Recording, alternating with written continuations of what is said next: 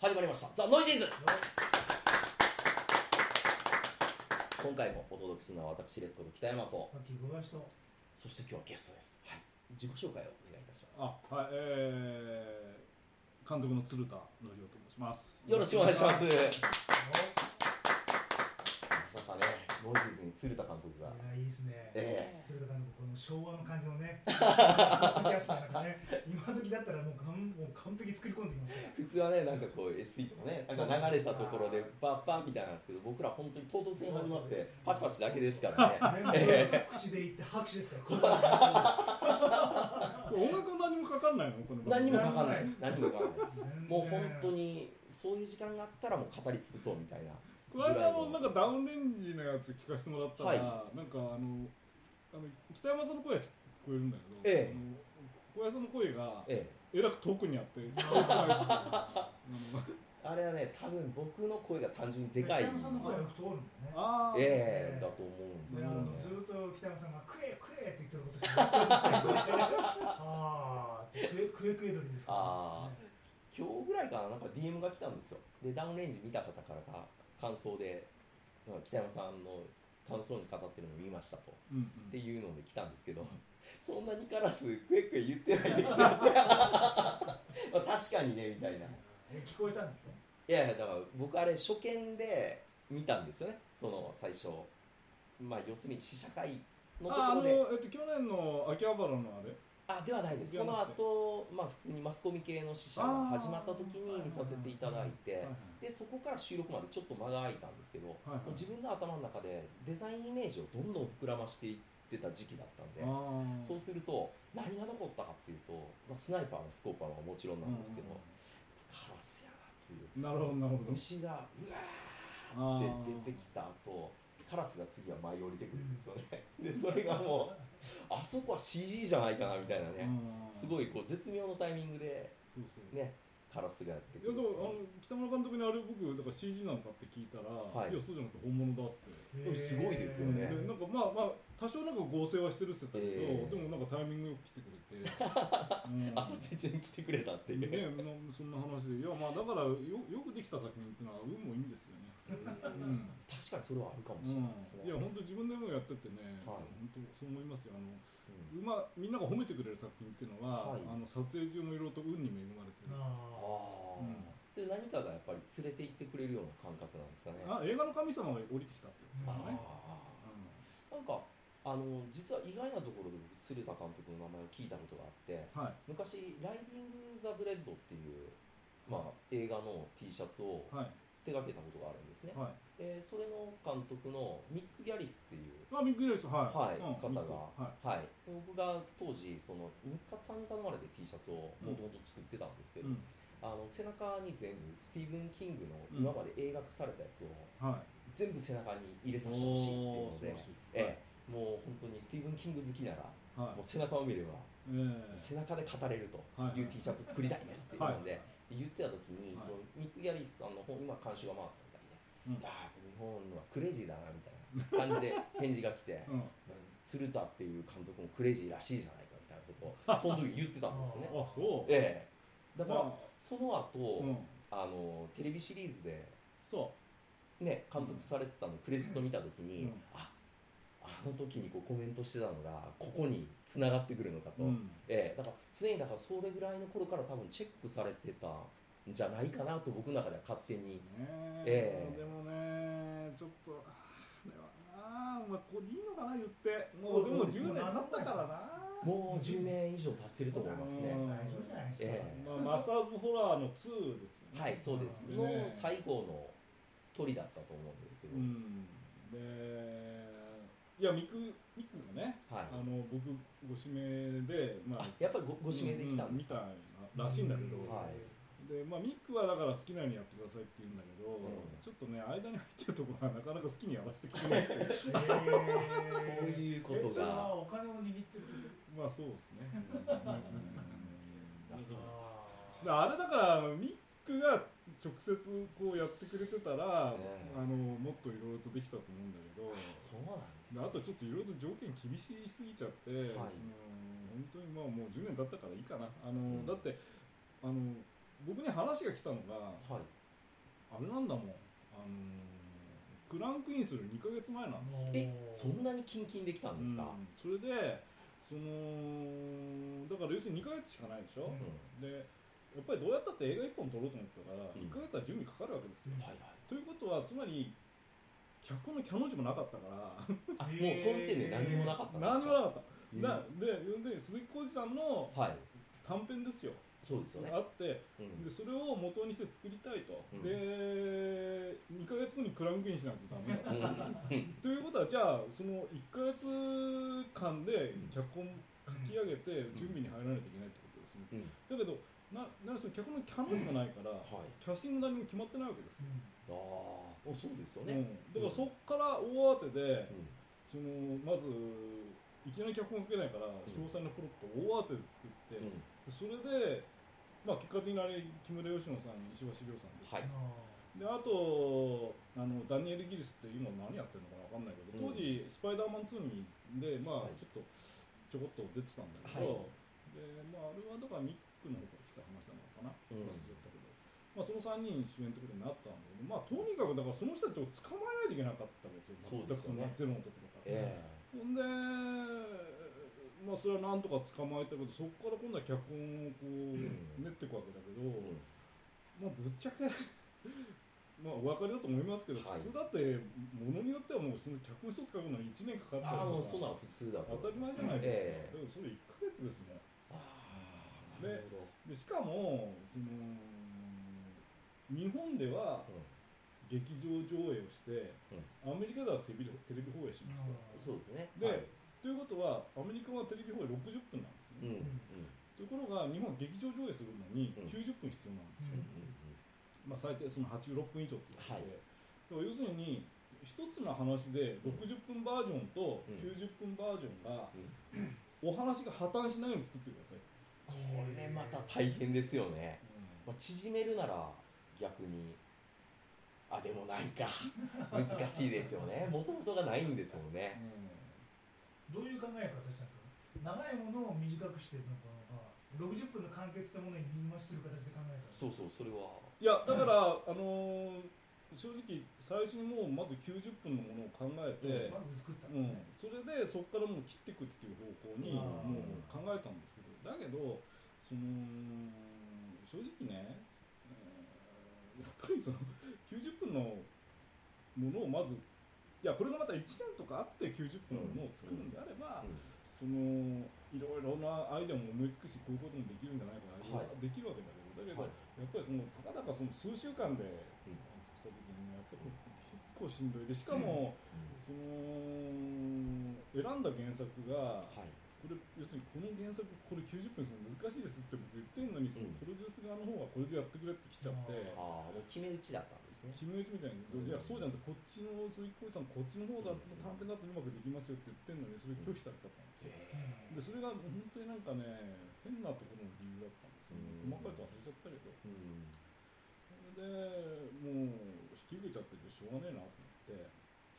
でまあ結果的に作ったんですけど。うん。まあうん。まあちょっとね。まあまあまあいやまあでももう、うんまあまあその頑張りました。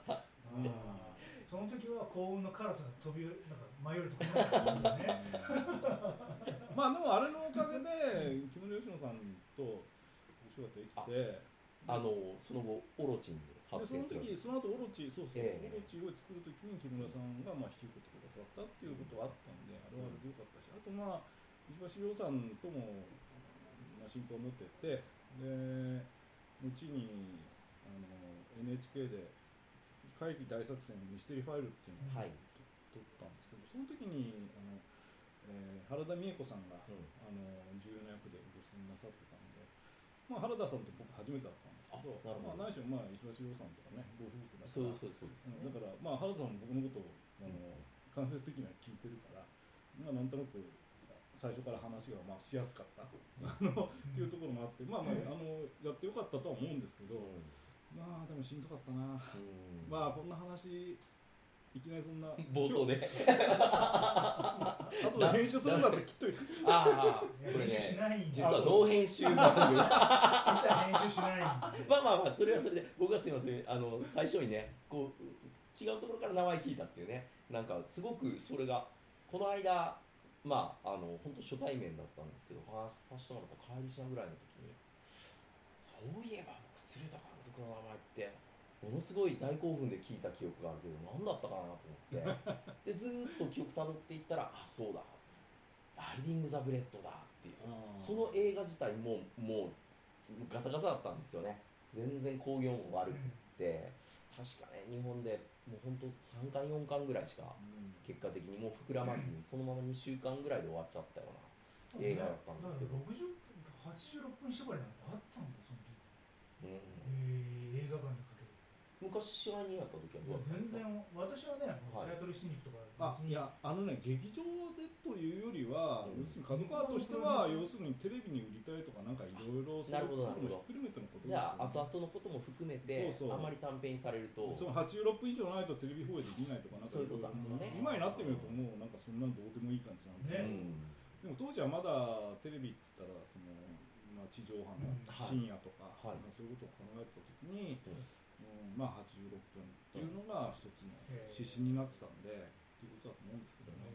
そういう意味では今回のダウンレンジは89分、うん。ええテレビでもできる、うん、えええできないですか？いやいや全然できると思いますけど、ええ。あでももちろんだから地上波は無理でしょうね。そうですね。あだからもちろんカットすればできる、ええ。あのいずれにしてもあの残酷シーンは無理でしょうね。まあでもあれを除いちゃうとなんかやっぱ魅力いやは僕ねあのーえ子供の時に、はい。子供って言っちゃっていいのかな、ええ。あの僕サスペリアあツーサスペリア。はい。をその当時劇場にまだ公開される前になんかテレビで宣伝してたんですよ、はい。それでなんかねその女子大生みたいのにそのこう一部分見せて、うんその反応をこう見せるみたいなねそういう番組だったのでその中でサスペリア2の中でその人間の頭を車がバーって引いていくショットがあるんですよね。でそこ当時はねまあおおらかでしたね、その地上波のあのー昼の土曜のなんか3時とか4時ぐらいの番組なのに そこのショットを見せるわけですよ、うん。そうすると女子大生みたいなのでギャーとかってやっててで僕はまあその女子大生の反応じゃない。とにかくその人間の頭を車がバッて引いてくはい。るショットを見た瞬間にすげえと思って、で以降そういうショットのってあのーあんまり見た記憶がなくてその、うんうん。えっ、と最近のヒメアノール？はい。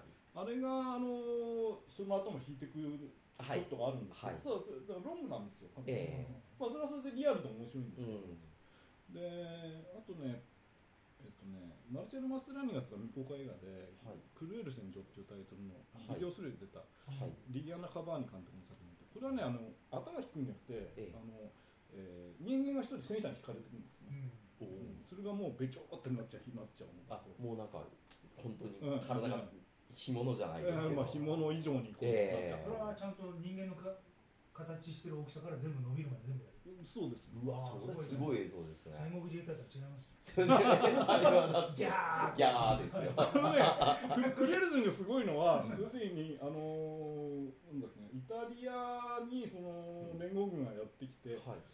であイタリアじゃなかったの？どこだいずれにしてもなんか連合が来たことによって解放されたわーいって喜んでて、でその自分の子供を抱えて大喜びしてる親父さんがいて、でその人が戦戦車の前で跳ねちゃってるわけですよ、はい。そしたらその足が引っかかっちゃって、でうわーって転がる瞬間に自分の抱えてたその子供だけはその戦車に乗っかってた兵隊かなんかに渡すんだけど自分は戦車に引かれちゃう。あもうそのアプチうん、ただ要するになんか子供が見てる目の前でその親父さん引かれるわけですよ。でそれで戦車がジャーって触っていくと、うんその本当にこういうなんかもうのしちゃった状態のお父さんがこういてっていうでそれでその絵が終わるんですけど、えもうもう悲惨としか言いようがない。えすごいですうね、ん、であれはもうショッキングだったんだけど、でも僕の記憶の中ではそれぐらいしかなくてダウンレンジの中でやっぱり人間の頭引いていくショットがバあれはすごかったですうん。でね,、あやってくれたな北村隆平って、ええ。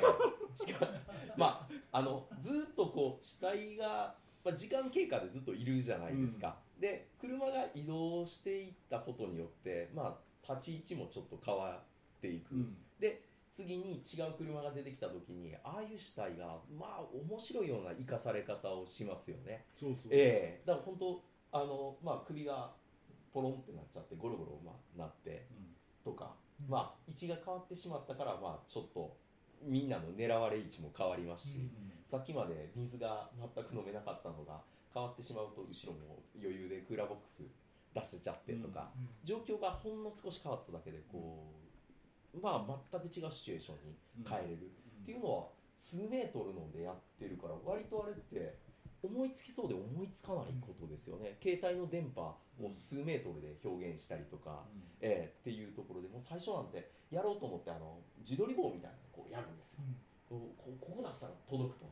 じゃあそこで自撮り棒に携帯つけてでまあハンズフリーにしてやれば大丈夫だうんってってやるんですけど、まあ、スナイパーがそういうのを見逃すわけもなく。しかもあの反動が超痛いんでしょうね。あれがすごいリアルですよね。そうそうそう。いやーっていう。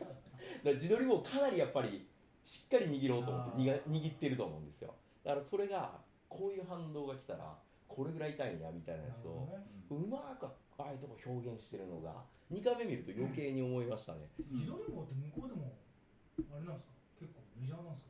どうなんですかね。僕はちょっとアメリカとかしばらく行ってないからあれですけど中国に行ってたら自撮り棒みんな使ってました。あよ、ー。えまあ、結構中国とアメリカってなんか今流行りが似てるからそういう状況で役に立たないでも今回その北村監督がヒッチャーをやっぱり参考にしているっていうのはうん結構どこのインタビューでも言われてるんでうん。でもヒッチャーをねかなり僕は忘れてたので あの頑張って昨日この収録前にもう一度見てきました。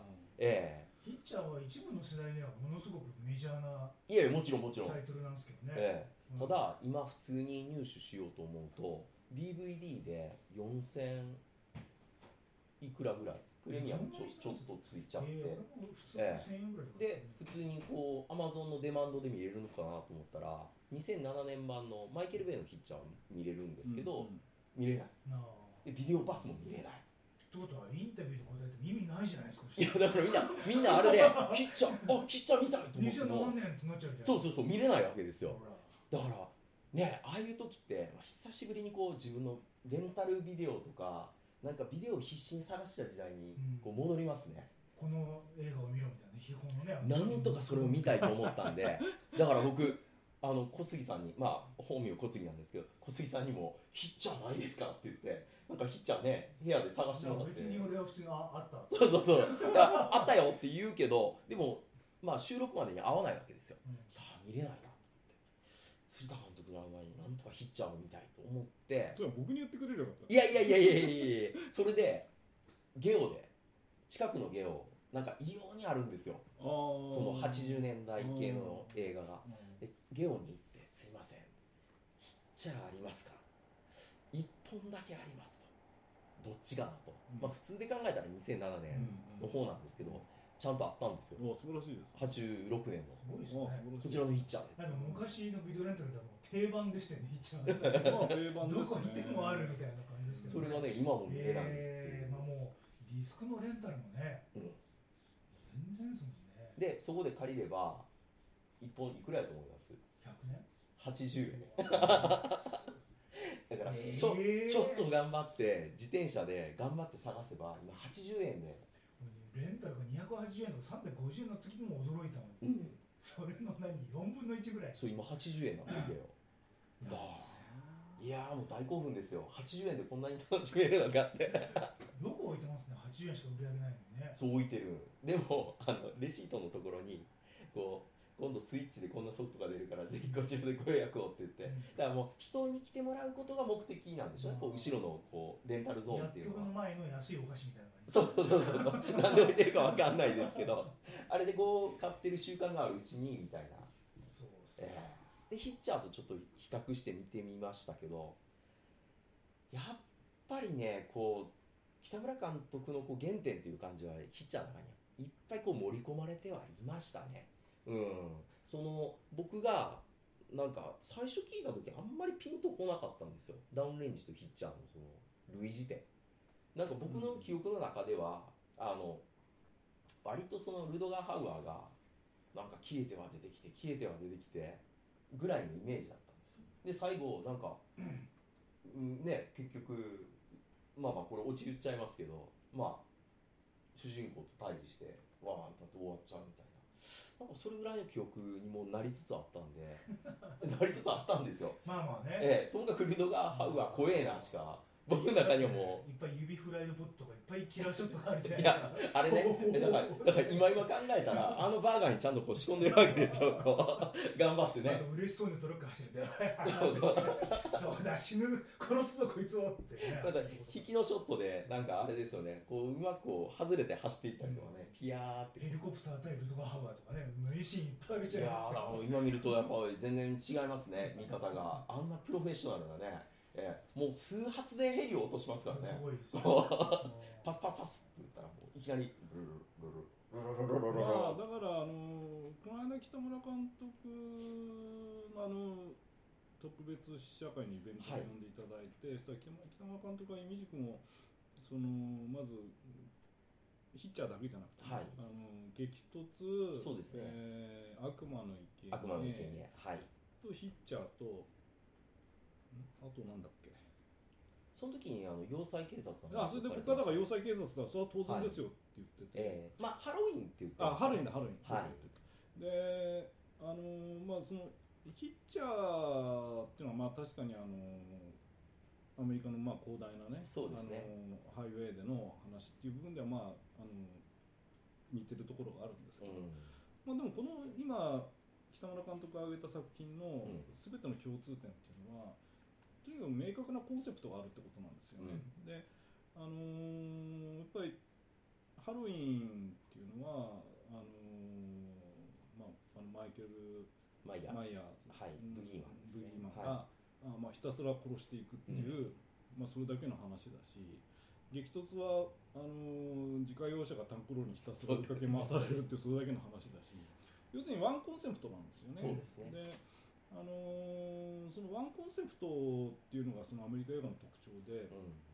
これあの日本映画とかヨーロッパの映画ってそうはならないんですよ、うん。まあえっと、アレクサンダー・ラージャーみたいな、はい。ちょっと変わり者のフランス人とかになると まあそういう方でこう攻めてくるけどそうですね。急に殺しに来ますからね。うん。だけど基本的にはあのやっぱこのワンコンセプトを押していくっていうのは、あのアメリカ映画が得意としているところで,、で要塞警察なんてもう結局あそこにこう立てこもって、はい。えーあそこに立てこもってって言っても話わかんないですね。あいやもうそれはそれは今の方は Google で気になる方調べると思うんで。ですからね、ええ。まあまあ警察人の警察署に、うん。えー留守番を任された、はい。えー黒人の警官と、えー白人の女性警官と、あと囚人が、えー、2人しかいないとい。いう状況の中で、えー周りにストリートギャングがた囲むたあの、えー囲まれて、えーストリートギャングがサイレンサーで、うん。えーその警察署を襲ってくるうん。というそれだけですけどね。でそういうそのワンコンセプトでその90分なりを押し切って作っていくっていうのがやっぱりアメリカの低予算映画のあの、うん。非常にうまいところだし面白いところで。で僕自身実はそのさっき話に出たはい。あーそのミック・ギャリスのそのまあ企画プレゼンツのその、えーマスターズ・オブ・ホラーはい。の中で「ドリームクルーズ」という作品を作ってるんですけど、これも、あのーまあ、水耕寺さんの,、うん。えーそのドリームクルーズというですね夢の島クルーズという日本のタイトルがついてるんです。はい。けど、えーもう要するに一つのクルーザーだけの中の話なんですね。うん。でえーだからそういう意味ではその中だけで話をしかも登場人物3人しかいないと。えーでその90分作るっていうのはまあアメリカ映画的で面白いうん。とは思ったんですけどただやはりその限定された空間の中で登場人物も3人しかいない中で90分もたせるのは非常に大変なんですよ。でやっぱり細かいいろんなアイデアを足していかないといけないんだけど、なかなかそれがそう簡単に思いつかないし、あのやろうとするとやっぱり本当に苦痛に近いものになっちゃうんですね。であの北村監督はやっぱりこの今回の「ダウンレンジを」ねそのえー脚本の、えーどなたでしたっけ？とはい話をしてる時に、はい。まあそのアイディアが出てきてうん。やってみようと。うんだけどそれ90分持たないだろうって話になったと、うん。いやだだからこそやるんだっていうふうに北村監督がおっしゃったという話なんだけど、まあ、非常にやっぱり北村監督のその頭の中のその、えー構造が非常にアメリカ映画、ううんに関してものすごく精通してるしものすごくその、えーまあ憧れもあるだろうし、うん。という部分ですけど、まあ、今まあ憧れだけど今実際もハリウッドで活躍されてるわけですからね、あれなんですけどやっぱりねそこがね日本人の監督の感覚じゃないんですよね、うん。絶対日本の監督っていうか日本の脚本家ひっくるめて作家さんプロデューサーもひっくるめてですよ、こんな話って絶対通らないですよ話、ああうん、でこんなのどこが面白いんだって話になっちゃう、うん。だけど北村監督はそれでいやだ作ろうって話になって、でしかもそれを結局その牧太郎っていうプロデューサーに、ねはい。渡して牧さんが面白いって乗ったでやっぱ牧さんもだからそういうその映画の作り方、そういうアメリカ映画があるっていうことに関して精通してるっていう、あの本当にねこの監督と脚本家あ監督とあのプロデューサーのこの日本人2人うんが日本人の癖して、うん。ものすごくアメリカンナイズした、ん。あの発想ができて、えーそのワールドワイドにそういうものがこう受け入れられるってこともちゃんと熟知してるっていうかね、うん。そこがやっぱり頼もしいなと。あのーぶっちゃけねそういうものに関して一番本当は日本で精通してたのはプロデューサーは一瀬隆重だったんだけど、はいまあ、ちょっと一瀬さんがちょっといろいろあってうん。今ちょっと活躍できなくなっちゃってるので、はいはい。でこうなってきちゃうと今ね、僕あのダウンレンジ見てねこれは世界に対抗できる作品を作れるのは今プロデューサーはやっぱ牧太郎しかいないんじゃないかなと思ったし、うん。北村監督もやっぱり当然もう今ハリウッドで活躍されてて、ね。あはい。のやっぱりねこう言っちゃなんだけどそのルパン三世も面白かったし、うん。ゴジラファイナルローズも面白かったけど、だけどやっぱり北村監督が本当に作りたかった。うん。うん、自分がこういうので作りたいんだっていうことをうん。もうむき出しにして作ったうん。作品っていうのはやっぱり僕はバーサスだと思うし、うん。あのーその次はこのダウンレンジ。うん。だけどやっぱバーサスはまあ自主映画ですよ。うん。面白いんだけど、うん。面白いんだけど自主映画。だけど今回のダウンレンジはやっぱりその、まあ、牧太郎っていうプロデューサーがいるけどでも基本自主映画じゃないはいですか、はいでなんだけどもうこの語り口、うん。この、うん演出力ひっくるめて仕事はプロですよね。のプロですね。でもうとにかくは90分飽きない、うん。うん。あっという間に終わってしまうっていうね。もうそれにつきますね。うん。でこのワンアイデアだけなのに、うん。やっぱりねそこういうものがちゃんとこう作れるう日本の監督がいるというのが何より心強いしうん嬉しいんね。んすごいですね。僕だから昔、あのーあお二人はどちら出身ですか？東京ではない。僕は大阪です。あそうですか、はい。私は静岡の浜松です。ねあそうなんですか、僕あの東京生まれで今まあ埼玉に住んでるんですけど、で僕昔あの映画をとにかく見に行くっていうと、まあ、銀座に近かったんで銀座に行くことが多かったんですけど、正直あの僕テアトル東京とか有楽座って有名な劇場がありますよね、うんあそこでかかってる映画じゃなくて、うん。あのーまあ当時まだ、あのー映画館じゃなかったんですけど日劇があって、その地下にうん。丸の内東宝っていう映画館があった。おであともう今もなくなっちゃったのニュー東宝シネマワンツーっていうのがありましたね、はいありましたね。でそのワンの方じゃなくてそのツーっていうのは地下にあるんですけど、うん。ちょっと小さい劇場なんうん。です、それともう一つはテアトル東京の地下に、うん。テアトル銀座っていううん。劇場がありまして、僕そのテアトル東京は有楽座とか、うん。あのーそういうところにかかってる映画よりもその丸の内東宝やニュー東宝シネマ2や、うん。テアトル銀座でかかってる映画が面白くてしょうがなかったんですよ、でそこでいうところで何をやってたかっていうと、まあ、この間も北村監督に話したらいや一番僕がリメイクした映画だっつってたけど「あの悪魔の追跡」っていうはいピーター・ホンダ、えーウォルモーツ主演の、ね、映画がある。であと「魔球」とか、うん。あの本当にねあ雨でみんなが溶けてしまうっていう話 あと妖怪人間とかね、はいはい。えー吸血人間スネークとか、うん。えー燃える昆虫軍団とか、うん。あとねぱり忘れがたいのは「悪魔のシスター」というね、うん。あの新人監督の作品がテアトル銀座で上映されて、えー見に行ったらちょっとびっくりしたんですね、あの孫と来た主演で、えーもう最古のオマージュなんだけど、はい。うん、あまりにそのなんていうのかなショッキングだったんで、うん。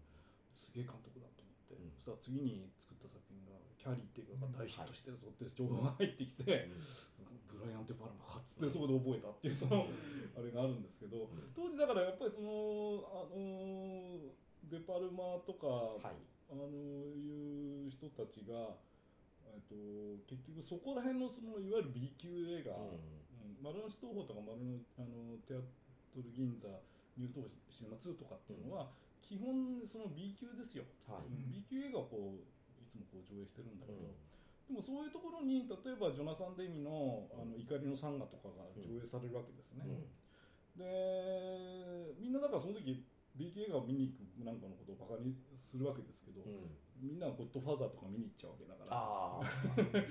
だけど僕はいやいやいやっつって僕はその丸の内東宝行っちゃったわけするわけですよ、でだけどやっぱりねそこからいろんな才能がいっぱい出てくるわけですうんうよ、ん。でまあその新人ではないんだけれども、はい。北村監督のお付きになったそのダウンレンジって、うん。そのなんかこれから要するにもう大メジャーに、うん。うん、こうなっていく、うん。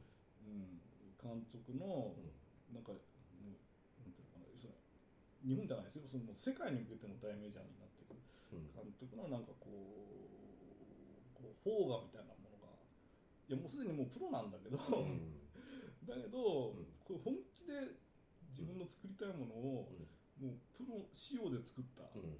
ていう意味で、うん。なんかねもう丸の内東宝で見たあのうん。その、まあ、丸の内東宝っていうかそのテアトル銀座とかで見たその悪魔のシスターとかジョナサン・デミの怒りのサンガとかなんかあれを見た時のこうこう高揚感に近い、まあ、それこそだから激突を初めて見た時の高揚感に近いというか、うん。いいよいよこれから北村監督のその世界制覇が始まるなっていう、うん。うん。ヒッチャーで、まあ、そのさっき共通点っていうので、まあ、うん。話が途中になっちゃいましたけど、やっぱりそのルドガー・ハウアーがじゃあどういうバックボーンがあってどうかっていうのは、うん。あの中ではもう語る必要が特になく、うん。ええどんどん話は進んでいくっていうところ、うん。まあハロウィンもそうですよね、まあ、うんマイケル・マイヤーズっていうのはじゃあなんで殺してるんだみたいなやつをいちいち説明をする必要もなくただただやっぱり存在してて襲ってくる恐怖っていうところにまずクローズアップしてるっていうこと。だから今回北村監督とあのしあれはプレミアムの前か後ろかちょっと覚えてないんですけど最初ハリウッドのプロデューサーに企画を持っていった時に、いやそれは竜兵いいアイデアだと、うん。じゃあ敵のスナイパーは束任せようと、うん。ええ、そしたらもうどんどんお金出せよ、うん、そういう図式とか、まあ、人種問題とかっていうやつを盛り込んでくれればお金出すよっていうところに、いやそうじゃないと、うん。うん。っていうところでノーを出して、うん。それじゃあ俺たちの考えてるやつは実現化しないんだと、うん。やっぱり、うん、もう襲ってくるやつのバックボーンがどうとかっていうのではなくて、このシチュエーションこの中、うん。もう本当にさっき言われた一つのワンシチュエーションですよね、のところでの面白さっていうのを問いたいっていうところで牧さんに電話をかけたっていう話をされてたんですけど、まあ、確かにあれがもしターバン巻いてたら結構がっかりしちゃいますね。いやだから、ええ。まあ僕なんかバックボーン変に入れちゃって。まあ、ツイッターやフェイスブックのまあもろもろ SNS に書いたんだけど、はい。そのつまり要するに作品っていうのがねもちろん素晴らしいメッセージを持った作品っていうのももちろんうんいいわけだし、はい。あのーそれを否定することではないんだけれども、だけど一方で メッセージも何もないんだけど、うん。とにかく俺はこれを作りたいのだと。うん。いうその衝動があって、その衝動に忠実に、うん。あの素直に作られた作品っていうのがあるわけですよ。うん。で、あのー得てしてそれはじあのの方が、うん。あのー後世にいろんな影響を与えていくっていうことが多くて、あのーまあ、これもちょっとフェイスブックに書いたんだけど僕昔だからその激突見た時にね、はい。あのーまあ、非常に面白かった、うん。でその後にまあ、世界的にまあ評価されてうん。そのいろんな批評が出ている中で、えー当時の要するにアメリカが、まあ、いろんなその国から、まあうん、なんていうのかな、まあ、追いかけられてるというか、はいはい。そういう状況がある中で、うん。えーあの激突時の要するにあの自家用車がアメリカそのものであって、追いかけてくるタンクローリーがアメリカを今追いかけてきているそのさまざまな国々なのだと。でそれを要するにのメタファーなのだと。うん。いうことを批評家がなんか言ってて、うん。っていうのがあってそれを読んだそのスピルバーグが困惑してしまったという記事を僕読んだんですね。であのー作品って結局ね観客が完成させるもんなんですよ。そう勝手になんかもっと付け足して自分で考えて作っていった面白さもありますからね。だからうん。いや明確なそのメッセージを持った例えばそのうーんゴダールの中国女みたいにうん。延々とその、あのまあ確か共産主義の話かなんかの話を延々として、まあ、そういう映画ももちろんあるし、うん。それはそれで面白いんですけれどもあのだけど必ずしもそういう明確なメッセージがあってあの明確なその表現がをしたい何かがあってってことじゃなくて、とにかく俺はこういうシチュエーションでこういうあれでこういう緊張感のあるのを作りたいんだぜっていううん。ことだけで作る作品っていうのがあっていいはずなと思いますのだけどやっぱり映画ってお金かかっちゃうから、うん。あのなかなかそれができない。つまり絵画だったら、うん。その自分の F でだけでいいから、うん。とりあえずあ目覚めておおなんだか知らないけどその小鳥が鳴いてるあの小鳥がこうあれですね、うん。あの小鳥がこうピストルで撃たれて砕け散る瞬間描いてみようかみたいなうん。ことを思ってバッて書いてでもそれで成立するわけじゃないですか、だけどそういうことを例えば映画でやろうとするといやそんな残酷なことはどうとかこうとかだとああそういう人もいますよね。しええ。いろんな部分やっぱお金がかかることなんで、うんだからそういうなんか衝動でやっぱり作品を作るってことは非常に難しい。だけど、やっぱりダウンレンジ見ると本当にもうあの北村監督は本当に衝動的にうん。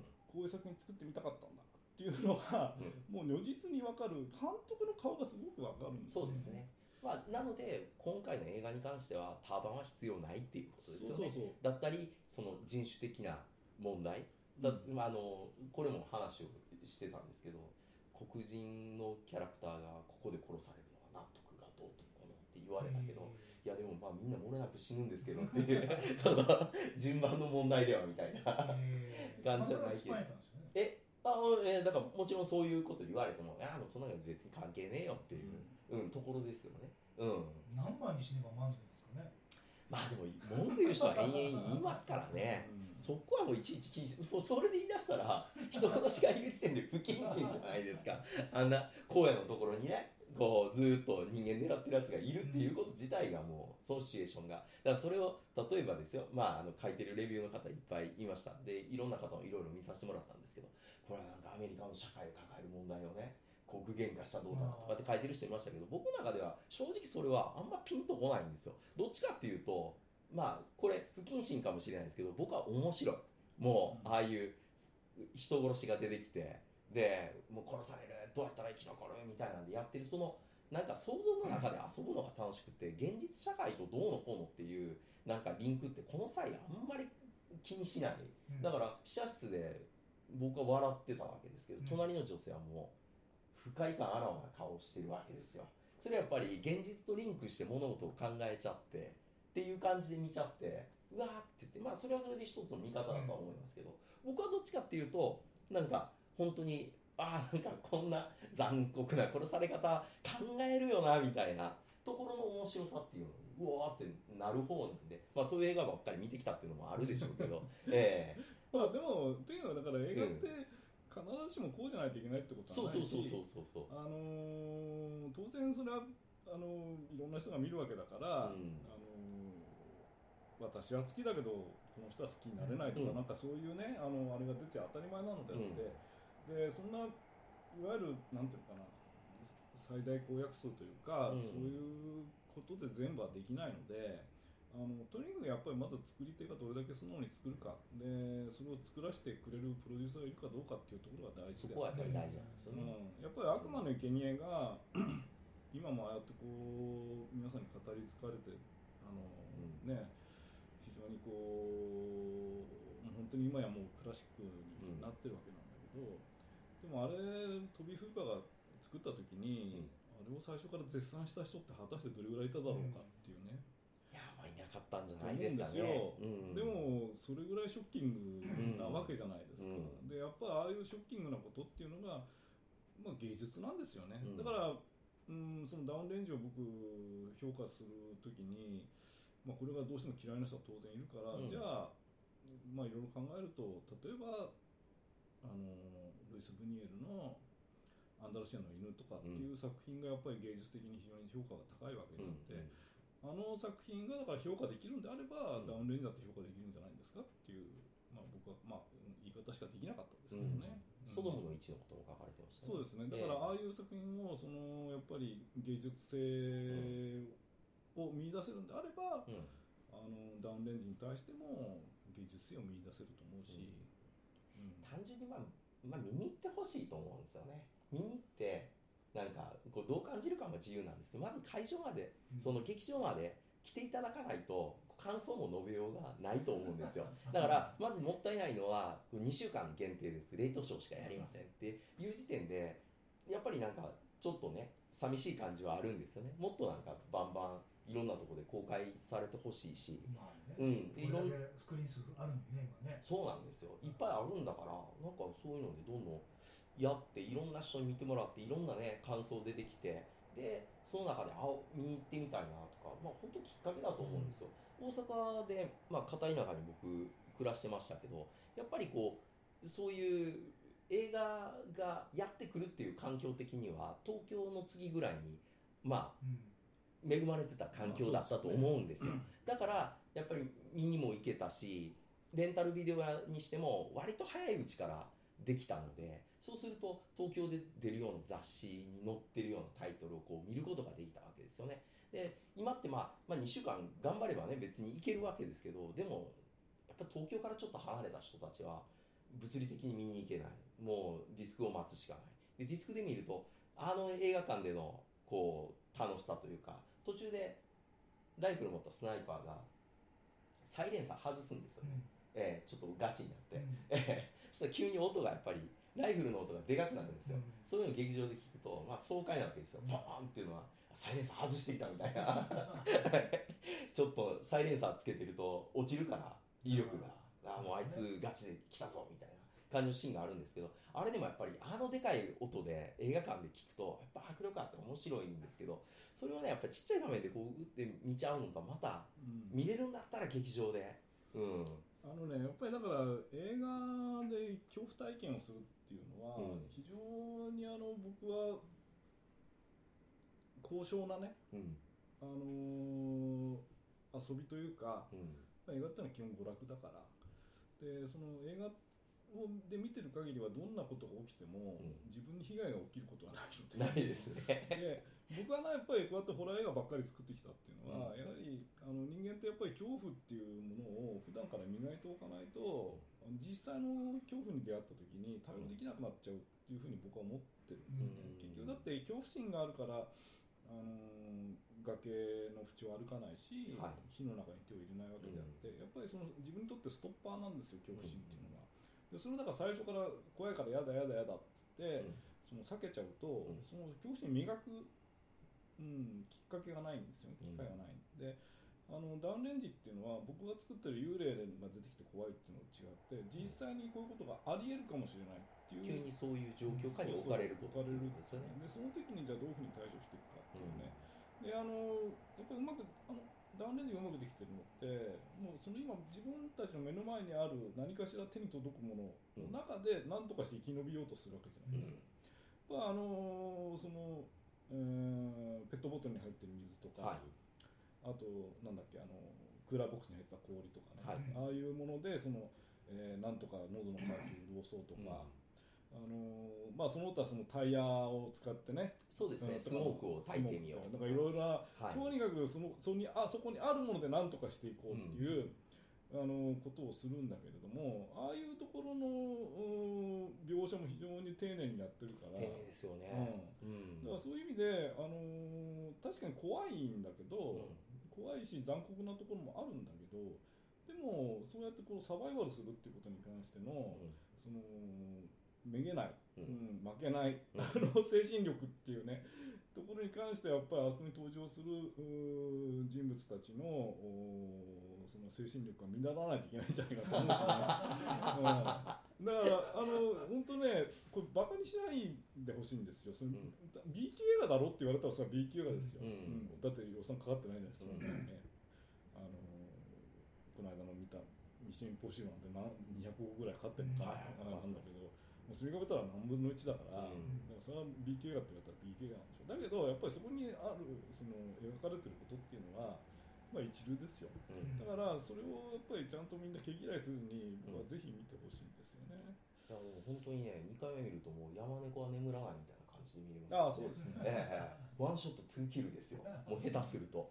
うん。あのす最初の死んだ人ってやっぱり1回目死者で見た時ってもう印象から薄れていくじゃないですか、ええ、2回目見るときは、まあ、殺されるの誰か分かってますよね。そうすると殺され方とかを見るわけですよ、そうするとやっぱりね一番最初やからビビらせる箇所をねスナイパーも狙ってくるわけですよ、ええ、なんかね後の方だと隠れられるからそこまでやる余裕はないんでしょうね、でも最初に殺される人物っていうのは要するにもうその無防備ですから、うん。っていうことはスナイパーも好きなところを撃てるわけですよ、うん。ああもういいとこ打ちますよ。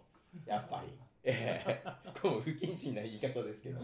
やっぱり目は打ってみたいですよね、うん。こうパコーンとね頭に穴がポーンと最初のやつは綺麗にいいかれちゃいますから、でズビーってこうなっちゃうっていう。ああもうスナイパーも俺の仕事今日はよしって。仕事始めな感じがしますよええ。カチッて。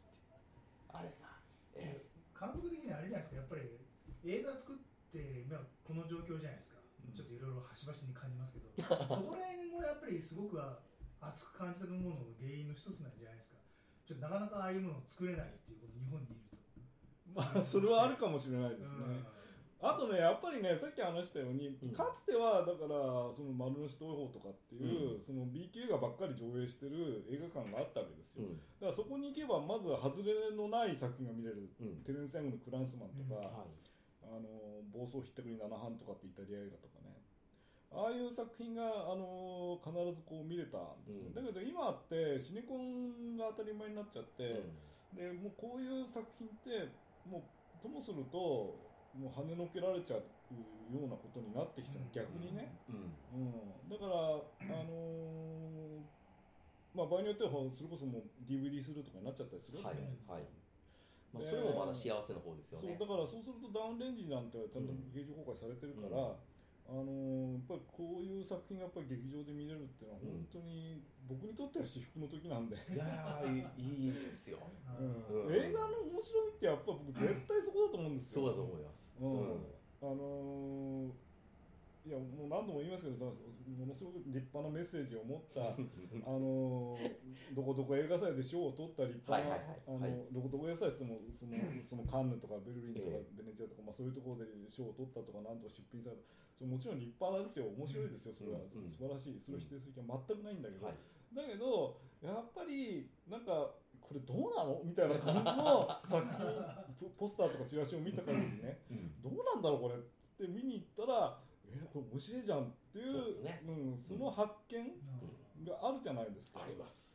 はい。だから、うん、だから本当にだから僕その怒りのサンガなんてその、ピーター・ホンダが出てるから見に行っただけだったんだけど、うん。よく面白いなと思って、う演出すげえなと思って、で名前覚えたら結果的にあの施設の沈黙とかを撮るジョナサン・デミになるわけじゃないですか、あすごい。ねその時では予想できないですからね。そうそうそうそう、えうんまあだからそ、まあ、さな何度も言うけどもう北村監督はもうすでにもう一流なんだけど、うん。あのなんだけどでもなんかこの作品を見るともっといけるだろう、うん。だから正直今までアメリカでおつ映画お作りになってるけどうん。あの、まあ、まあ正直そこまでのヒットにはなってないじゃないですか、うん。だけどもうこれからアメリカでねこの作品がまあちゃんと公開されてちゃんと評価されてうん。時間かかると思うけど、うん。でもあのアメリカの一戦でもう大メジャーの,、うん。あの作品が撮れる位置に来てるんじゃないかなっていう、うん。僕は一ファンとして、あノーワン・リブスはねおそらくねホップやったと思うんですよ、うんうんで今ステップまで来たと思うんですうん、ね。まあそうですね、ええ。だからそれがこう次うん、ドンっていうのをなんか含んでいる感じは。なんかそんな感じが、うんしますよね。ううん、こうなのでねまあ確かにこれはちょっと多くの人に知っていただきたいなっていうところは。いやだからね、えあの僕僕はだから本当今ねこうバカにするなよって話なんですよ、うん。だから今これしっかり見とけば後でほら言っただろっていうことになるって僕は思ってまあ そんな話だと北村さんのプレッシャーになっちゃうかもしれない。いいでもそういうあれをこうプンプンと匂わせる匂わせますよね。よくできた BK なので、うんそうですね。またその撮影の裏話とかいろいろこの間トークイベントで聞いたわけですよ、はい。で途中で、まあ、これちょっとネタバレになっちゃうんで まあね気になる方は、まあ、この辺ちょっとヒュッと飛ばしてほしいですけど途中で狼が出てくるうん。シーンがあるんですよね。で狼はこれはすごい演出だなと思いましたっていう話をしたらもともと狼を呼ぶ予定はなかったと。うん。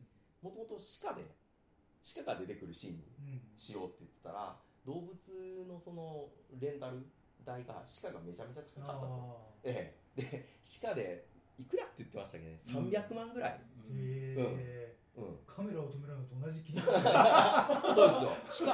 鹿鹿一頭出てきたらカメラ止めたらできちゃう。鹿とそうカメラと一緒なの高いね。いやでも高いじゃないですか。でそれはちょっと鹿は無理やよって言ったらまあ狼やったら50万で 狼でも50万なの狼でも50万。でもでもお狼やったら50万。ああじゃあじゃあ狼しようって言って急遽狼に変わったんですけどこの狼がまたいいんですよね、いいいい演技したんです狼が。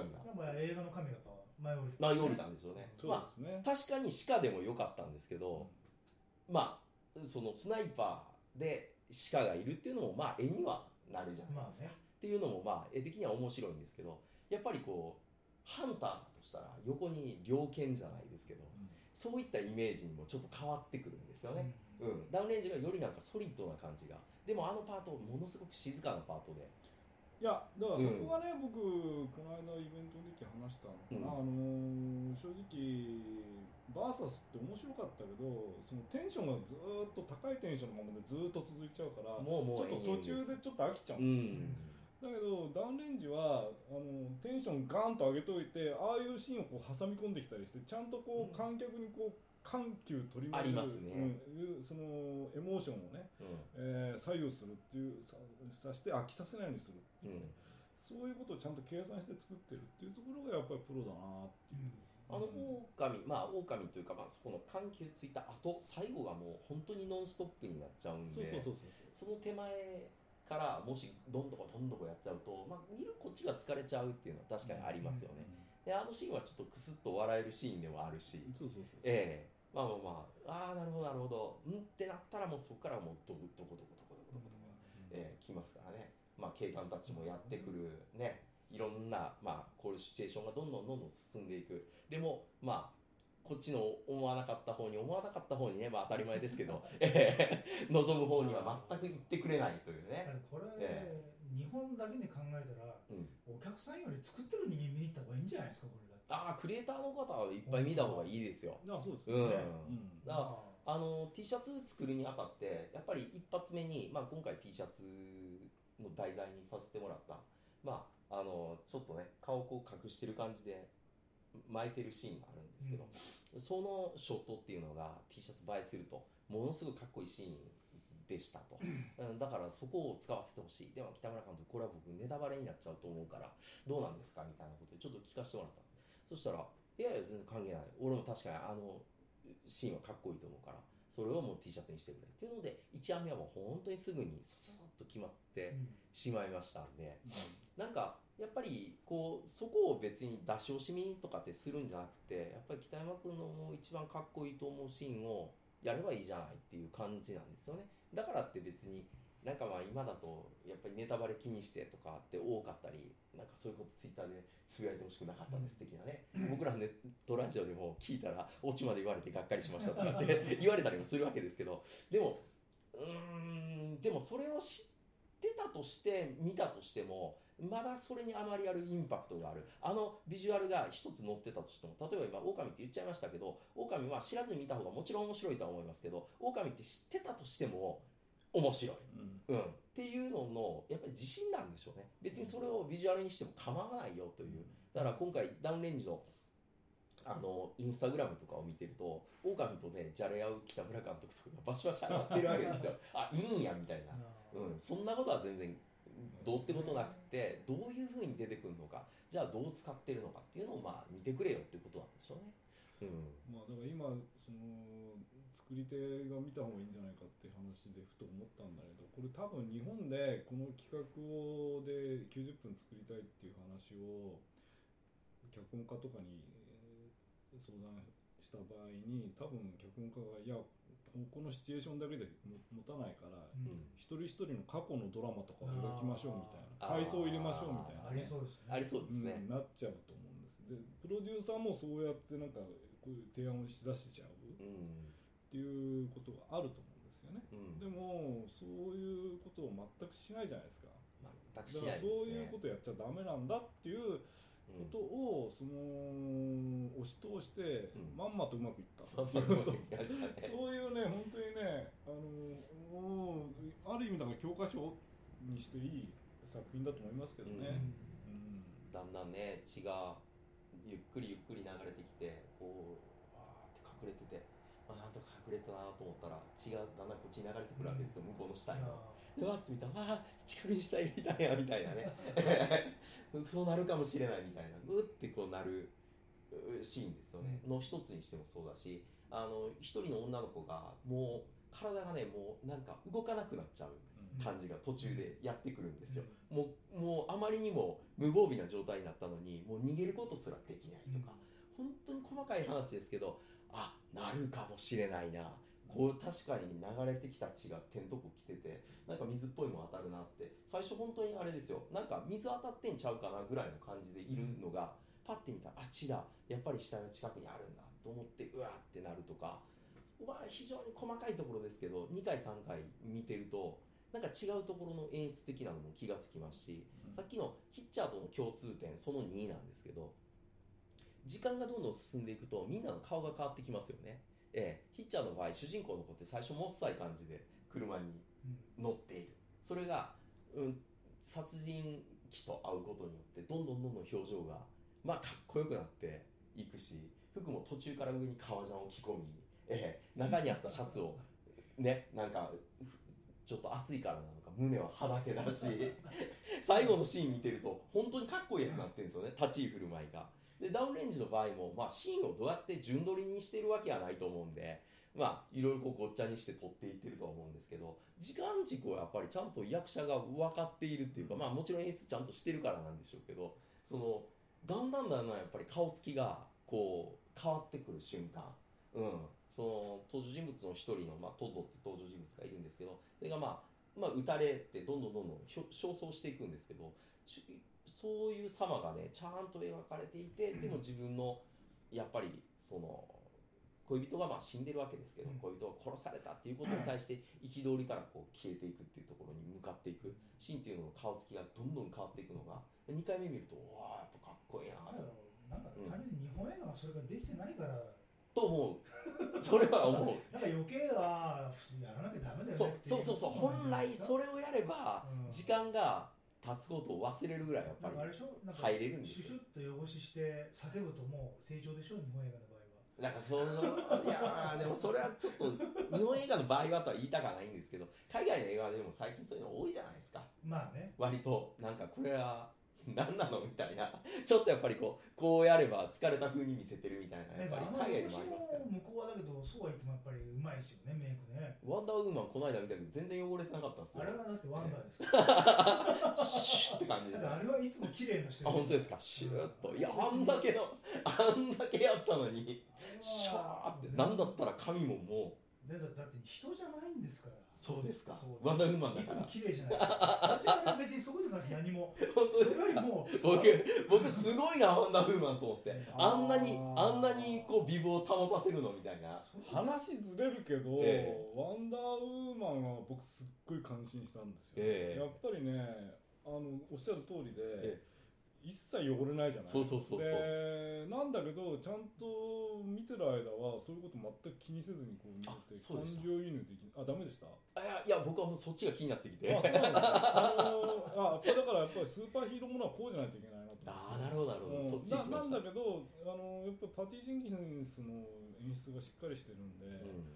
全然その他の申し訳ないけど、あのーヒーローものに比べるとやっぱり格段に上だなと思ったんですよ、で僕もう10年以上前なんですけどテレビであの雪女を作ったんですね、はい。でその時松雪泰子さんが雪女役だったんだけど、実は僕そういうそのヒーローものっていうのを作るの初めてだったんで、えいや雪女がヒーローものなのかとか 雪女ヒーローですよ。ええ。なんだけど、まあ、まあ実は僕ちょっと実際の話からだいぶ変えちゃって、はい。雪女がまあ悪漢をやっつける話にしちゃったんですけど、で最後その雪女にこう、まあ、お雪がね、うん。こうチェンジするんだけど、はい。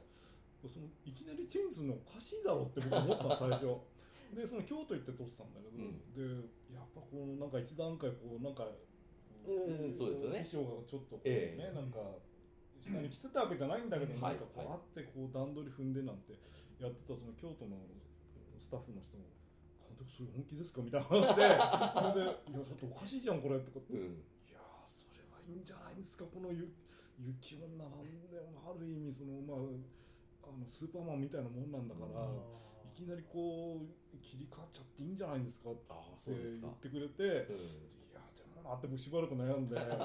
それでそしたらその時相手役は萩原正さんだったんだけど、はい。そのその萩原正さんの目の前で松雪さんがその雪女にいきなりチェンジするんだけど、そこでやっぱり萩原さんも最初こうじゃあ次雪女やのなんでちょっと衣装替えになりますからっつって、ん。で萩原さんちょっと待ってくださいってこの現場で待った。はい。でそしたらもういきなりそのさっきは普通の衣装普通のっていう要するにあの庶民のええ。着物を着てたのがいきなりその雪女の衣装に切り替わって、ん。松井さんが来た瞬間萩原さんがそうやってあいきなり変わっちゃうんだって言うわけ。でやっぱりそう思うんだなと思ったで僕もそう思ってたしうんですよね。えうん。そしたらでも周りのスタッフは「いやいいんですこれ」って言ってそうか。うん。つって。でいざ撮り終えて、うんどうも僕引っかかってたんだけどまあもうでもこれでいいんだと思って撮うんり終えてそれでいざ編集で全部つなげてみてみたらあ全然 OK だったってあそのーそれはでも嬉しい誤算ですよね。そう。うん。だからやっぱりああいう提案のそのヒーローものとかうんっていうのはあのリアルに考えちゃいけないんだなっていう、うん。うん。だからあのーやっぱりなんていうのかな。それこそ昔の西部劇なんかなんか見てるとみんながバンバン撃ってきてるのに、うん。ジョン・ウィンだけは真ん中に出てってバンバン撃って みんなやっつけちゃって自分には弾も一発当たらないみたいな、ね、本当当たんないですからね。うん、でそれはもうコンバットなんかがもう本当いい例だけど、ドイツ兵はどんどんどんどん藪の中から出てきてバリバリ殺されちゃうのにサンダース軍曹だけは全然あの 殺され当たらないっていう状態になって。コマンドも全然当たんないですね。そうそうええ。なんで当たんないんですかね。肉ですね、でもそれでいいんですよやっぱり。娯楽映画ってのはそういうこまあとですよね。でうん。そこリアルにやっちゃうともう面白くないんですよ。確かに。うん。確かにそうかもしれないです。あのこの間、まあ、ノイジーズでゲストに出ていただいた元スタジオジブリのあの制作デスクやられた木原さんあまあ、新耳袋でも有名な方ですけど、とジブリ時代のお話ちょっといろいろ聞かせてもらったんですけど、あの隣のトトロでおかしい部分ってなかったですかって言って出来上がった時宮崎さんに木原さんが聞かれたらしいですで聞かれた時に「いや冷静に言わせてもらっていいですか?」と「おかしい部分はありますよ」と、うん、あのいきなり猫バスがねぐるぐるぐるぐるっとメインのところに行く。バーッと行っちゃって。もうトトロ関係ないじゃないですかと。最終的にトトロの活躍じゃなくて猫バスの活躍になってしまう。あれがどうもやっぱり話のバランスとしておかしく自分は個人的には見えましたと。いうことを言ってそしたら「そうですか」って言って宮崎遥とか奥の方にスーッと消えていっちゃった。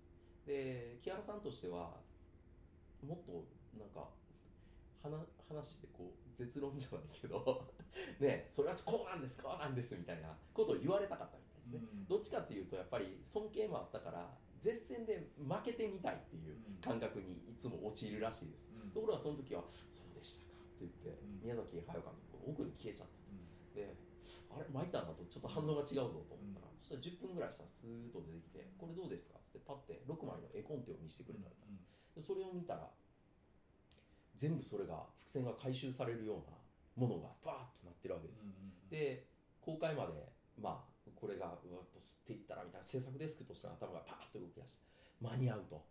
なんとかスタッフ集めればこれを入れればトトロ完璧な作品に。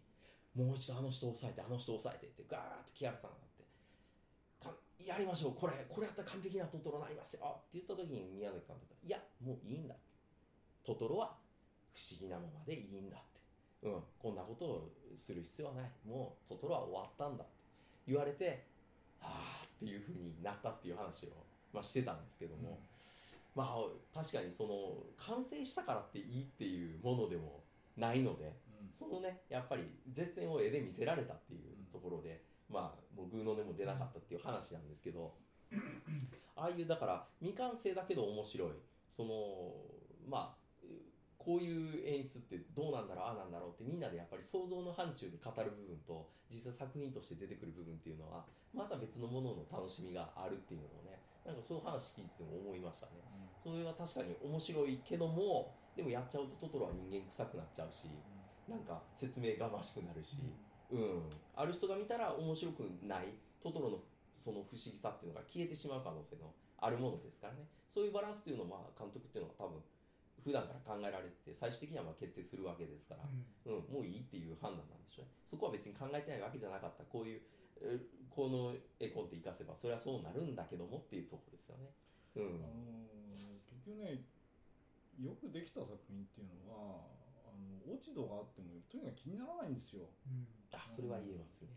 あのまあもういろんな作品のああいうところこういうところって言い出すとキリがないんですけど、うん。本当そういうところいっぱいあってあのだけどまずね本当10回20回見て初めて気が付くってやつでそれまではもうその映画の世界観に酔ってるから、うん。あのそこが慌ともいくもになっちゃうんですよね。はいはいはい。でそれがやっぱりよくできた作品であって、うんうーんだからそこをねいじると結果的にね、あのーまたそれはそれで別のところの不満が出てくるので、うん。だからもう完成したら完成したでもうそこでもう OK としてうん。いくしかなくて、うん。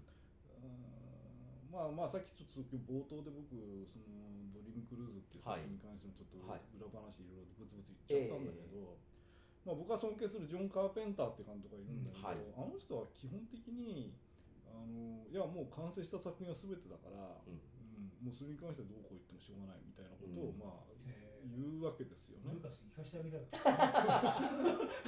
足した。い足しまああの人足したいんですよ。僕が子供に見た「スター・ウォーズ」と今見るね「スター・ウォーズ」は全く別のものですからね。不思議ですよね。であの映像をどうやったらじゃあ保管できるのと思ったらそれはそれで DVD でまた出してきますからね、ええ。買わざるを得ないみたいなね。当時版も、う。ん。まあ、もちろんでもカーペンターも言ってんだよね結構。あの、はい。うん、鷲津さんなんかとのインタビューとかねあー。あれすると結構あのブツブツ 言ってんだけど。そういうところも含めてみんな好きですからね。そうそうそうう。ん。そうそうそう、う。ん。カーペンターと小杉さん何好きですか？カーペンターとうん。は物体 X ああとはマウス・オブ・マットネス。あ ー渋いとこ来た。渋いとこ来ましたね。まずは、まあ、アクションとして結構好きかな。ああゴーストバーンですね。あうん。あーやっぱりハロウィンとかにあるのかな。まあベタですけどね。うん。お音楽がまたいいですからねカーペンターって。いやカーペンターは本当にね、あのいやもうちょっと僕はもう言葉がないなカーペンター うん。もういやもう本当に完璧ですよ。もうあるいあらあらあらゆる面において完璧だな僕的にはうんいやもうそれは B 級監督って言ってバカにする人いっぱいいるけど知るかって話ですね、う ん僕にとっては僕はもう勝手にしようって呼んでます逆にでもバカにするっていうのはあるんですか？バカにしよもうバカにするとかいうふうにうん。相手にしてる人がもう世世代がないでしょもう。もうないんう、でしょうね。うん申し訳ないけど、ええ今や若ねい子の一部がやっぱ映画好きだから見ててうん。逆に面白いっていう人がいるとそう思そうの人の方がもう増えちゃってるんじゃないですか安くて見れないっていう人自体もうもういないんじゃないもうそういう人たちが逆に映画ファンからこう消えていっちゃったんじゃないですか？ううん。ん。なんかねもうい今となってはねなんかもう全然うん。まあ、あと監視するのは本当ニューヨーク1997がうん。正直言ってお金かかってるんで安いのにちゃんとあのなんか SF チックなば なんか世紀末は近未来 SF もなってるとか時間が経っても経つとすごいなと思いますけどね。もう正直言ってボロボロじゃないですかなんか。ただのハイねあのハイビルの集まりところでやってるだけなんですけど。いやー。いや僕だから前から言ってんだけどあの映画がなかったら絶対ターミネーターないはずなんでそうですね。うんまあ、もちろんジェームズ・キャメロンニューヨーク1997の特撮チームに入ってるんだけど、うん。でもやっぱりあの低予算でああいうデッドテックな、ん。あの世界観を作ることができるっっていうことを、うんカーペンターが示したわけじゃないですか。ね。だからあれがなければターミネーターのあのデッドテックな感じっていうのが僕できなかったと思うんですよね。マットマックスもニューヨーク1997もうんうん。あこうやってやればできるんだと思って誰も成し得てないですからね成し得てないですね。クオリティのもの まあそうそうだからマットマックスもそうなんだけど本当にだからあんな普通だったら絶対お金かかりそうな、うん。要するにブレードランナーとかってやっぱりお金かかってるからあれだけのものはできてるんだけど、でもブレードランナーみたいなことがお金かけずにできますよって そのニューヨーク1997が、ううん。ん。あのーマットマックスが示したわけじゃないですか。マットマックスさんって本当もうなんかみんなの頑張りですよね。そう。ど大したことやってないけど確かになんか SF チックな SF チックですよ。い やマットライダーとかそういうのは面白いんですけど そそっからさらにね。いっぱいあるんですけどありますけどね。そういったものがええ。そうですね、うん。ターミネーターもそうターミネーターにはみんなでやっぱり慣れないんですよね。慣れないですよね。慣れないですね。まあ、今の子たちがあれを見て面白いかっていうのはまた別問題でありますけど。あまあもうそれはうん。それは当時見た僕らはもうそういう気持ちにはなれないですからあの衝撃しか残ってないんで今の子がどう見るかはもうそれは分かんないですよ。うん。うん。まあだからやっぱり今見てもよくできてますよ。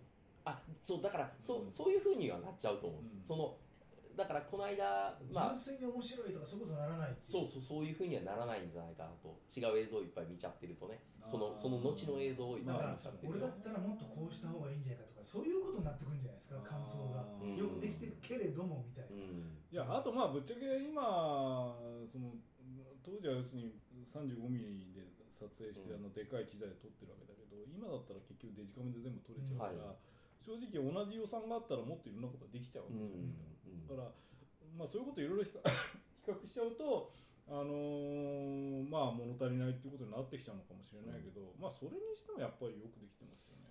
できてますね。あターミネーター本当見た時寝れなかったですからね。あんな怖いやつなかなかねまあ本当子供でしたから。あうん。ー怖かった。完全に俺は追う側の目になってましたね。やれやれってなってました。い そうか。やサスペリア2だもうダリオ・アルデントもそうですけど、大体俺殺す側の目線になりますよね。特にダリオ・アルデントどっちかっていうと怖いっていうよりはやっちまえっていうなんかそっちの目線が強いような気がしてならないですけど。多分ねいやどっかの年まで僕の目線の時もあったはずなんですよ。多分ねどっかで逆転するんです。だから今ダウンレンジは僕は若者たちの気持ちにはなれなくもうスナイてパーのもうスナイパーがやっぱりいかにこう職人として築き上げてきたのかみたいなね。カチャってこうやる。変わったどこ何歳ぐらいであれ変わっちゃうんですかね？悪夢ぐらいで変わったのかな目線がもしかして。でもそうか。フレディも最初は怖かった。うん。でもなんか今やあれでしょ？なんかフレディの気持ちがよくわかるでしょそうですねフレディ。楽しそうですね、確かにね、うん。だんだんと殺し方もなんかエンターテイナーになりますからね。そうそうそう、なんかね、喜ばせることに快楽を得てますよね。想像力がどんどんどんどん回ってきちゃってね。うん、面白いです。まあまあ、ちょっと締めにかかりたいんですけど、まあ、あの、ダウン、すいダすみません、なんかちょっとだ、だ話みたいになってきちゃったんで、あれなんですけど、ダウンレンジ、まあ、ね、僕らのこうラジオを聞いて、まあ、見に来ますみたいなのはね、もちろん嬉しいんですけど、その方からまた発信して発信してっていうのしか今だと、もうやりようがないというか、見た人の感想、見た人の感じ方。で、まあ、それがだんだんだんだん、まあ、カメラを止めるなんて本当そうだったとは思うんですよね。一つのところで誰かが言った、ちょっとずつ広がっていった、感も広がっていって、どっかから拡大上映されていった。まあ、もちろん、作り手側の方たちやプロデューサーや、ね、拡大上映に関しては、まあ、遊びケースが入ったりとか、いろいろあったんでしょうけど、まあ、ダウンレンジとかの場合は、今のところね、ジェンコさん一社で、まあ、あの、公開をこうやってるわけですけど、ここからね、足がかりになるには、なんかね、そういうのがもっともっと、もうみんなの見た人たちのが今はいるんじゃないかなって思うんですけども、鶴田監督は、まあ、今、あれだけぐわーっとこう、どんどんつぶやいてますから、つぶやくだけじゃなく、日記にもなり、SNS でも全部、もう、全押しじゃないですか。うん。ええ。だからね、なんか、そ鶴田亮監督がここまで推してるダウンレンジっていうのを、僕らが逆に、こう、さらに乗っかってこう広げていきたいなみたいなところはあるんですよね。ええ。で、まあ、ちょ今日実はね、もう一つ提案させてもらってた本コアがいよいよ20周年。目前っていうのもありますんでフジテレビ版の方ですけど。だからそっちにもねまたまた別の回でもし機会があればちょっといろいろこうお話伺いたいなみたいなところもあったんですけど今日もダウンレンジでねしてしまおうよと、ええ、もうもうもうメールの段階でいや今ダウンレンジでしょっていうので。もう鶴田監督自体が今もうダウンレンジ熱がもうすごいですから。相当なんかあれですね。なんかもう昔の原体験を呼び覚ますものがいっぱいあるそう。そうそうそう。そうおそうなんですよね。あの僕本当に申し訳ないんですけど、え。そのもう本当に僕だから昔丸の内東宝で、悪魔の追跡とかを見て興奮した時の、あの時の気持ちになっちゃってるから。だからもう嬉しいですよね純粋にだから純粋にあの映画オタクだった自分の今気持ちが蘇っちゃうんですよ、ダウンレンジの話でもそうするとすごくオタクな話になっちゃうのね。うん。でもでもこういうラジオもあっていいとは思うんですよ。まあまあそうなんだけど、ええ。だけどもう正直、まあ、僕今まだまだ書いてないんだけど、はい。正直ダウンレンジについてもう一つえー言いたいことがあってそれは何かというと、ピーター・ボグダノビッチのはい「殺人者はライフルを持ってる」とうん日本未公開の映画があるんですね、はい。であれがあのやはり当時そのロジャー・コーマンのねあのプロデュースのもとで、うん。ボグダノビッチが作って、えー確か撮影日数は10日間だったかな。そんなに短いんですか、確かな本当は7日間で撮れてたんだけどはい。10日間かかっちゃったとか。あなるほど。それ結果的にさらに伸びたってことなんですね。そうそう、うん。だからまあいずれにしてもまあそんなもんで撮ってる映画なんだけど、うん。だけどこれがすごい映画で。でこれがやっぱりだから要するに主人公まあ主人公はボリス・カーロフというねその、はい。もう往年のあの会計画の大スターだけど、えーなんだけれどもそのもう一人主人公がいてそれは要するにベトナム帰りの青年なんですよね。うんでその彼がある日突然じ非常に幸せな平和な家族なのにその家族全員をみんなぶち殺したわけですよ。うん。これでそのまんまの勢いでライフル担いで、うん。国道沿いのそのガスタンカーなんかの上に登って、その向こうから走ってくる車をバリバリバリバリうんぶっ殺すわけ。ぶっ殺し出すと、うん、でそこでね要するにあの警察とか来てももう彼は逃げちゃった後で、うん。今度はこ今度はドライブインシアターに行って、それでそのドライブインシアターに集まってきた若者をそのスクリーンの裏側からみんな狙い撃ちして殺すわけですよ、へえっていうそういう展開の話なんです、まあ、そこにはいボリス・カールがまあうまい形で絡んでくるんだけど、で当時そのそのそいつがなんでそんな人人殺しをしたかっていうことは全く理由が描かれてないんですね、でただまあベトナム帰りだっていうことだけは確か描かれてて、うん。でちょうどベトナム戦争がその敗戦したかうん。直後ぐらいだったかな、あのなんですけど、あのやっぱりねみんなそのアメリカの中にこうこうベトナム戦争を通してこう国全体が病んでしまったっていうことをやっぱりあそこには彼がなんでそういうことを始めたか人殺しを始めたかっていうことは描かれてないんだけれども、うん。やっぱあの映画を見てみんなそれを感じるわけですよね、それで評価がものすごい高かった、うん。だからダウンレンジが今やっぱりそのあのスナイパーがなんで人殺しをしてるかっていうことに関しては全く描いてないっていうことは、あのボグダノビッチのうん。殺人者はライフルを持ってるうん。と同じで、うん。やっぱりもう描かないからこそメッセージがはっきりしてくる、うん、描かないからこそその観客が、うん。えー受け取るものが幅が広がる、うん。でやっぱりターバン巻いちゃったらダメなんですよ。うん。もうそこで終わっちゃうから。うん。やっぱりそれ巻いてないなんだか分かんない。とにかくスナイパーがバリバリ撃ってくるっていうだけで作るからこそいろんなメッセージを受け取れるわけですよね、でそこはやっぱりだから北村監督きっと分かってたと思うし、うん。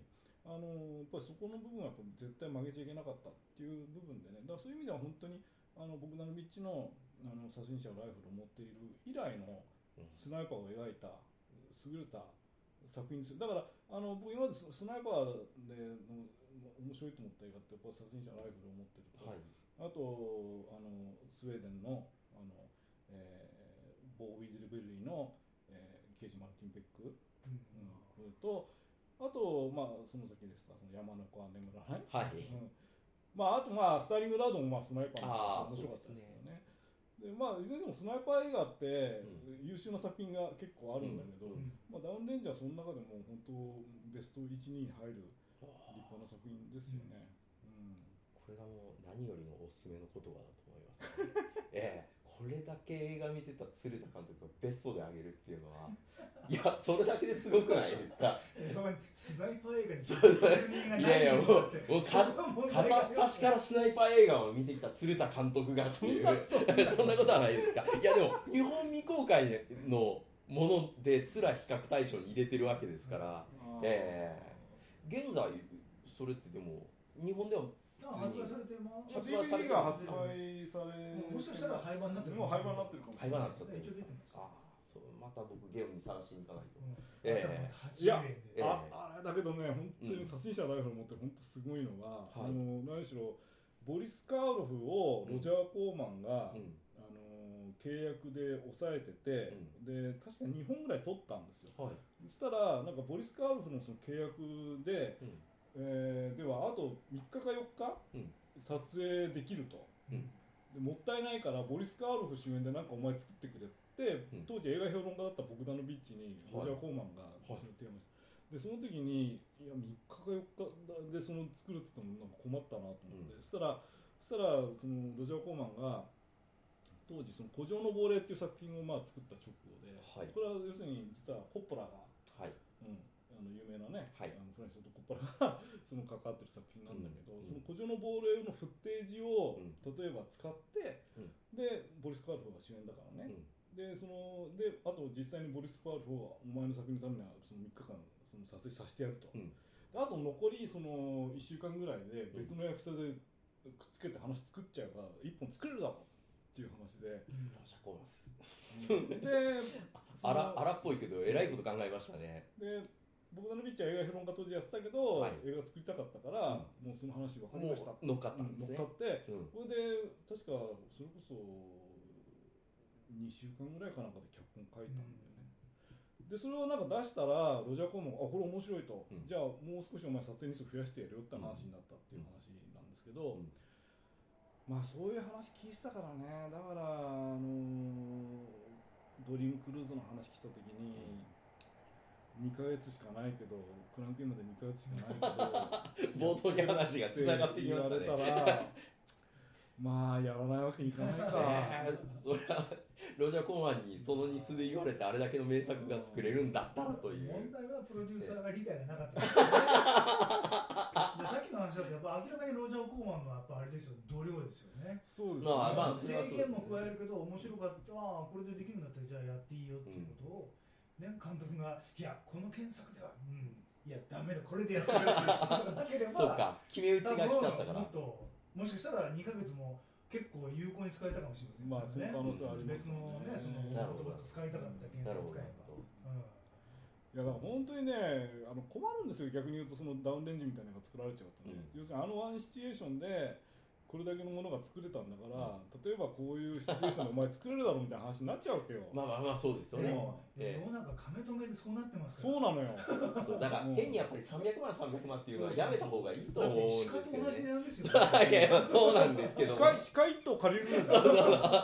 いやぼだから僕実際そういう話は僕は直接来てないけど、はい。でも僕の知り合いがやっぱり亀止めヒットしてえ300万で作ってくれって言われたってショック受けててまあだからそれよくないよねそうそういうところだけそうそういうところろをクローズアップするのはよくないです。あれだって実際300万じゃ取れないですもんあんなの。そう。ええ。無理でしょうね。無理です無理ですあんなのは。どうしても譲れない実費だけでしょあれは。と思いますよ、うん。だってもうほとんどのギャラでやってて、機材もおそらくねその映画学校であるものをそのまま使っていいよとかそう。そういうところがあってもですからそれもね、300万ですからね。うん、機材のレンタル費も入れて300万って言われたらやばいっいすやな無理ですよ。無理無理。そんなの、うん。まあだからね、本当ね、そういう意味ではね、そういう奇跡的な作品っていうのがあって、うん。でもそれを指針されちゃうことがあるんで、本当に辛いんですよね。うん。だから思い出したよ、リトルショップ・ホラーズって、うん。ロジャー・コーマン、はい。あれ最初、ロジャー・コーマンのオリジナルのやつですよね、うん。作った時は、確か3日で撮撮ってるんですよね。うん3日で撮ったのに、ものすごい面白い作品ができちゃって、で、結果的にそれをブロードウェイのミュージカルにし、うん。で、それがまたスティーブ・マーチン主演の映画になり、大ヒットしてっていうふうになるわけじゃないですか。だからあれが3日で撮れるんだからお前も撮れるだろうみたいな。話になっちゃうからね。でね全然良くなくて、よくないですね、ん。そういう意味ではやっぱりダメだダウンダウンレンジ褒めちゃダメですね。あそういう意味で褒めるのはやめようってことですよね、えダメだそんな簡単に作れるもんねそうそうそう。大変やぞっていうことがねちゃんと。才能がねなんかやれる人はいると思うんですけど体制がなんか許さない感じしますよね。日本でやろうといやだから今回そのまあそそのチンコの牧さんっていうのがいてのっていうのはもちろんあると思いますよ、うん。じゃなければしかも牧太郎さんのタイミング的にもこの世界の片隅にの後っていうのも良かったのかもしれないですけどねタイミング的には。まあでも非常に。でもダウンレンジゴーサイン出した時まだこの世界の片隅にがあそうか。ヒットする前ですよ。そうですよね、うん。そうか。やっぱりその英断ですよね。うん、まあ、だから僕はマキさん優秀ですよ。やっぱり優秀なんですよね、ロジャー・コーマン日本のロジャー・コーマンいやでも無茶ぶりはしてないですよ。3日で取れとか言ってないから。それはそうじゃないとは思うんですけど、ね、ちょっと前だったら三国レンタルのスケジュール3日だけ抑えたから彼でなんか取ってくれって。3日間で。怖いよ。そういうのはねあると思いますけどね、まあ、ぜひね、まあ、ダウンロードのダウンレンジのそのヒットをねちょっともうおなんか願ってやまない、ええ。はいそういうちょっと語りになっちゃいましたけどね。もうなんか1時間以上話してるんじゃない？あのこれ聞いてくれる人いるんですか？います。やっぱり最初カットした方がいいんじゃない？あ大丈夫です大丈夫です。でもね最初何時間？3時間？4時間4時間行ったことありますね。ええ。ノーカッささっきのあの言ってた元ジブリのその木原さん、ええ木原さんとの会話4時間行ってますんで。でまあ一つだけ制約決めたんですけどこれはもうカットはやめようと。前後編はやめようと。もうこの空気感なんかこのままもうその横で聞いてるかのような感じっていうのをそのままやりたかったあれ何分から始まりましたえーっとこれは多分7時10分ぐらいですね。なので。そろそろ1時間半。一時間半。もうそろそろダウンレンジと同じ分数までやるとないんじゃないですか あのー。89分でしたっけ？そうなんですよ。いや、実は僕途中で時計を鶴田監督が見たときに、それを狙って締めにかかったのかなと思ったんですよね。89分か。ああなるほどね、ええちょうどダウンレンジ1本分ダウンレンジ1本分だ なのでね、この辺でちょっと締めたいと思います。これ何分かわかんないですけどね。はい。これで分かるんじゃうわあ、それは切ってから見た方がいいです。ええということで、どうも鶴田監督、ありがとうございましたはありが。とうございます